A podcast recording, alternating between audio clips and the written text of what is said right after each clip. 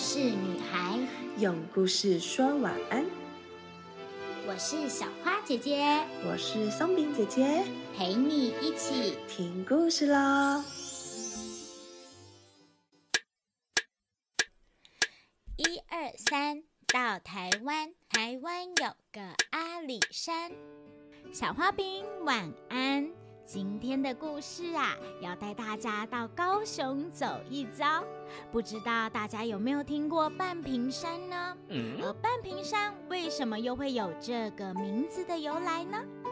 它其实有很多的传说，还有有趣的故事哦。今天呐，小花姐姐要来好好的跟大家分享一下。半屏山地理位置跨越高雄市左营与南子区，在高雄平原上啊，构成独立而且单斜面的山。但由于山上的石灰岩历经水泥厂的开挖多年，再加上自然力侵蚀，导致高度变低。所以目前呐，只剩一百七十公尺，整座山的样貌也与以往大相径庭。也因为长期采矿的影响，使得东半部的林相当的单调，而西半部的森林保存的就较为完好。而半屏山呐，也成为了寿山自然国家公园的一部分。在这里的主城有半屏山自然公园、半屏湖湿地，而这些啊都是期盼半屏山能逐渐恢复它的自然风貌，成为另一个都市之肺。随着半屏湖湿地的富裕，未来呀也将有更多的鸟类、水生昆虫还有动物进驻栖息，让半屏山的生态系呀越来越多元丰富。好啦。听完了半屏山的介绍以后，我们就要来讲讲它的故事喽。准备好要听故事了吗？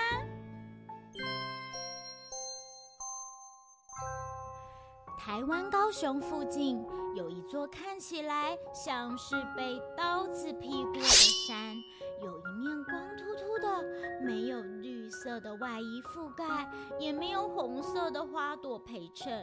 只有看起来黑黑灰灰的墙面，就像半座大屏风矗立在莲池旁。这就是半屏山。半屏山呐，自言自语的叹口气：“唉，遥想当年啊，我如果不要太无聊，跟玉山比高低，我就不会一个人单单的。”没有花草树木的陪伴啦。一旁清理着羽毛的五色鸟问道：“嗯，半屏山爷爷，你以前年轻的时候长什么样子呢？”“哦哇，我以前可是长得帅的喽。但是啊，爷爷年轻的时候不服输。”让天神生气了，才变成这个模样呀！嗯，爷爷，你之前是做了什么不该做的事情啊？怎么会让天神生气了呢？唉，很久以前呐，我当时雄壮威武，不管狂风暴雨来袭，都能够被我阻挡下来。我觉得自己是最厉害的英雄啦！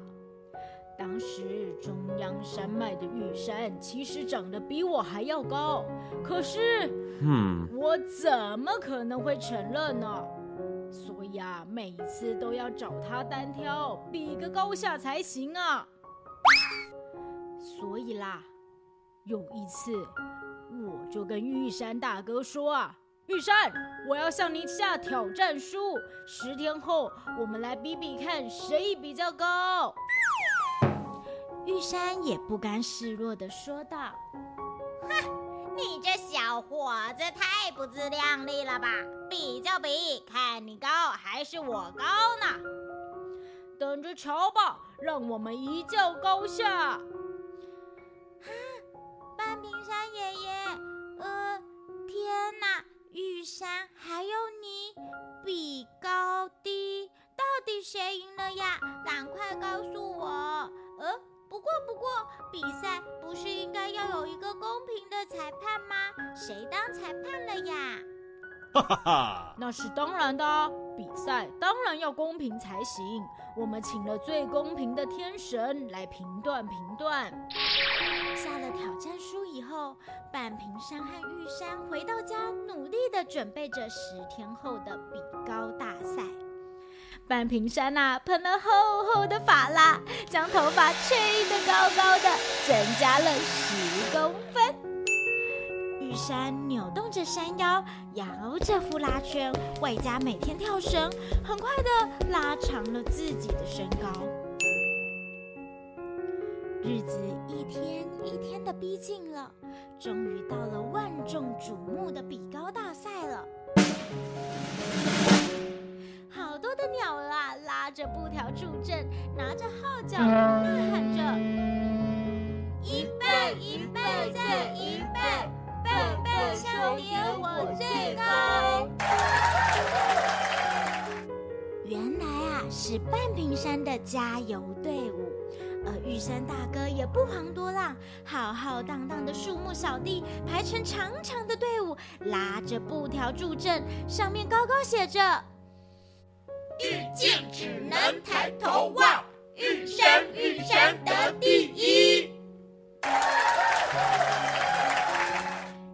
紧张刺激，到底谁会得到第一高的美名呢？裁判天神呐，先请两座山背对背、肩并肩靠着，很快的发现玉山大哥高出了半屏山一大截。哦哦，就这样，天神慎重的宣布：“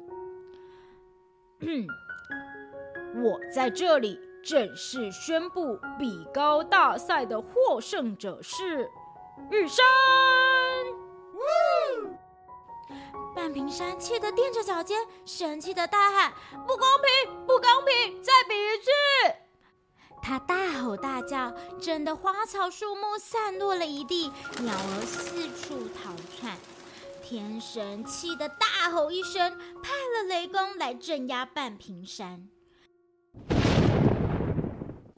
雷公轻轻挥了一下他的锤子，突然呐，山摇地动，半屏山被切开了一大半，再也没有往日雄赳赳、气昂昂的样子，变成了现在大家看到的模样了。嗯，半屏山演员，你当时应该很生气、很难过吧？五色鸟同情地说道：“是啊。”当年呐，糊里糊涂做错了不少事。其实谁高谁低又如何呢？有莲池潭相伴，偶尔跟路过的你们聊聊天，就能快乐过日子啦。对呀，半屏山爷爷，我会常常来陪你聊天，让你不无聊的。而且听爷爷说故事好有趣啊！我还想要再听听你的故事。呵呵，小家伙，你来陪爷爷，我当然会很高兴啊。那我就来说一个贪心人的故事吧。嗯，什么贪心人的故事呀？睡前悄悄话。哇，原来半屏山和玉山玩的是比高大赛呀，实在是太有趣了啦！哎呀，真的是迫不及待要继续听半屏山爷爷的故事分享呢。不过啊，今天的故事就到这里告一个段落喽。现在啊，要准备来问问题了。第一题：半屏山和谁在比高矮呢？第二题：他们的比赛请了谁当裁判呢？第三题：半屏山呐有好多的传说，小花饼还听过哪些吗？在下个礼拜啊，我们会继续讲半屏山爷爷有关那个贪心人的故事哦，所以我们下个礼拜再见吧，小花饼晚安。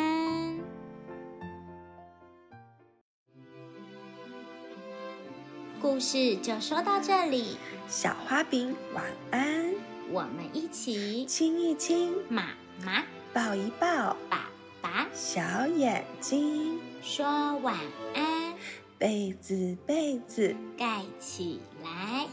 ，Good night。